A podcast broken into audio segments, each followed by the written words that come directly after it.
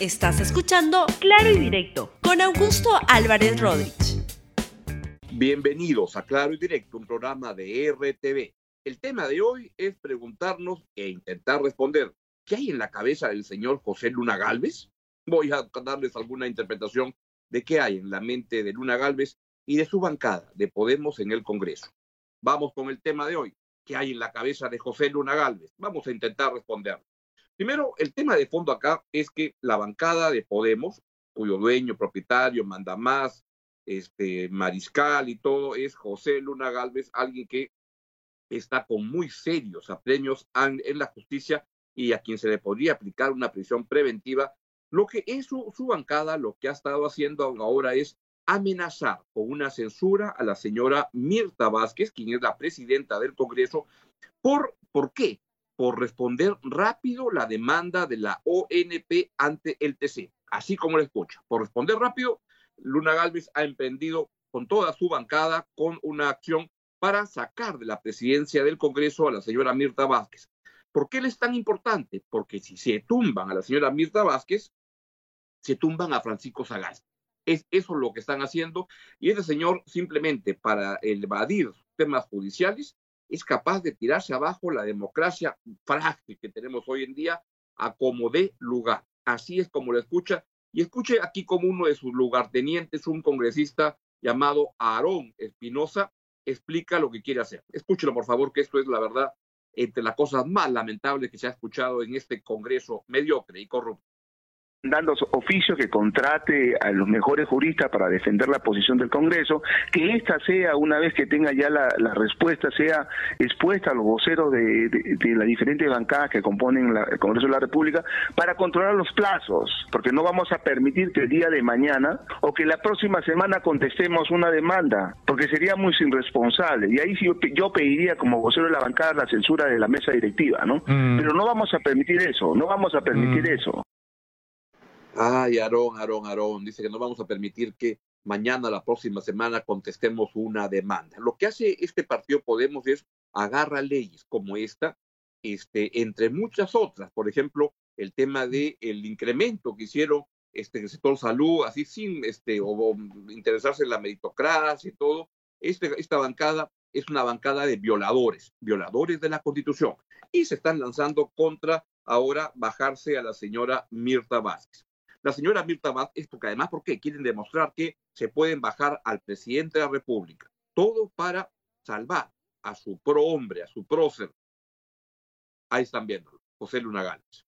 Bien, ¿qué es lo que ha respondido Mirta Vázquez? Con mucho aplomo y lo que corresponde, que no admite chantajes. A ver, pongamos el tweet. Dice, no admitiremos chantajes. El tema de la ONP merece tratarse de manera diligente y responsable. Usaremos el tiempo necesario para una contestación, prolija que defienda la postura del Congreso de la República. Eso es lo lógico. Le interesa un pepino a Luna Galvez y su, y su banda de, de congresistas porque ellos están en otro juego y es utilizar el poder que tienen en el Congreso para atajar cosas, para sacar adelante leyes populistas, para chantajear a la gente. Este, ahora lo quieren disponer para contra, contra la presidenta del Congreso. Al presidente Sagasti estuvo ayer en, Tacna y le preguntaron por esto, y eso fue lo que dijo. Siguiendo la Constitución estrictamente, plantea esta demanda al mismo tiempo que ve la manera más razonable de atender en la implementación de esta ley que posiblemente casi con seguridad sea declarada inconstitucional. Presidente, Tacna necesita un hospital, el presidente. El parte de Podemos Perú, el partido Podemos Perú, eh, de querer eh, eh, censurar a la mesa directiva por el caso, por responder rápidamente justamente a esa demanda del TC. Porque es, ellos harían algo similar. Mire, pregúntele a, los directivos de Podemos, es un poco difícil entrar en la mente de, los militantes de este partido. Presidente, eh, Bien, y creo que responde bien eh, Francisco Sagasti cuando dice no sé qué cosa hay en la cabeza de estos señores de Podemos. ¿Sabe lo que hay? Yo sé lo que hay. Es el intento de traerse abajo a la presidencia de Sagasti y poner a alguien como Merino, quien ha quedado con sangre el ojo y va hablando idioteces por todo el país. Escuchen a este presidente, entre comillas, de la República, Manuel Merino.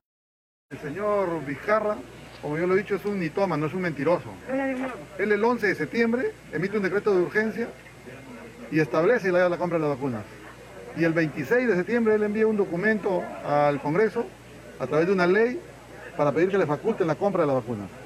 ¿Por cuál motivo? Porque él en el decreto de urgencia solicitaba de carácter obligatorio la, aplicación de la vacuna. Y en el Congreso se vota en primera votación y se observa que no podía hacerse copartícipe de la vacuna el Parlamento Nacional. Nuevamente le vuelve a mentir al país. Y hay que rechazar esas actitudes de mentira tras mentira. Ya el Perú ha tenido la gran suerte de que gracias a este Congreso, en un periodo corto, tomó la decisión valiente de vacar a un corrupto y coimero. Y de eso el Perú debe estar tranquilo. Estás de abogado, usted le está queriendo ir al Congreso para poderse cubrir de la responsabilidad que va a tener que, va a, tener que asumir, porque no solamente es la manera como le ha mentido al país, sino cómo ha quebrado la economía del país, la manera como no ha sabido enfrentar esta pandemia, donde tenemos más de 80 mil muertos, y sin embargo solo están reconociendo 35 mil. Por genocidio va a ser denunciado este señor. Yo creo que el Perú se ha librado de un parásito que era un traicionero, porque traicionó a PPK, traicionó a la Keiko y traicionó al Perú. Y eso yo creo que ha sido lo mejor que nos ha podido suceder.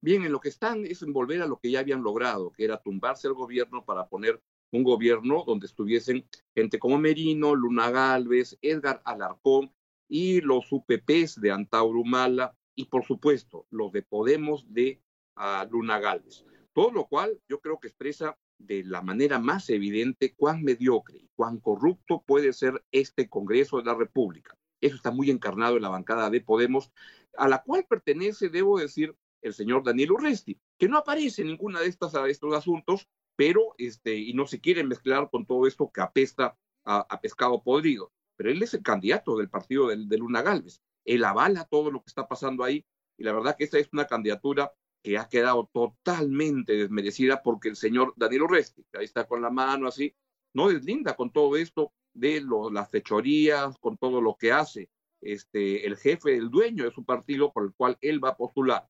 ¿Puede marcar distancia? No, no puede, porque es el candidato de Luna Galvez. Eso es lo que se viene en esta elección. Y la verdad que es terrible lo que está pasando, pero en este Congreso no tienen la menor vergüenza de hacer las cosas que hacen, de usar el poder en vez de para el, el bien público, para el interés particular de los bolsillos del señor José Luna Gálvez. Muy bien, es todo lo que les quería comentar el día de hoy. Tengan un buen, buen fin de semana. Nos vemos. Chao, chao. Gracias por escuchar Claro y Directo con Augusto Álvarez Rodríguez. Suscríbete para que disfrutes más contenidos.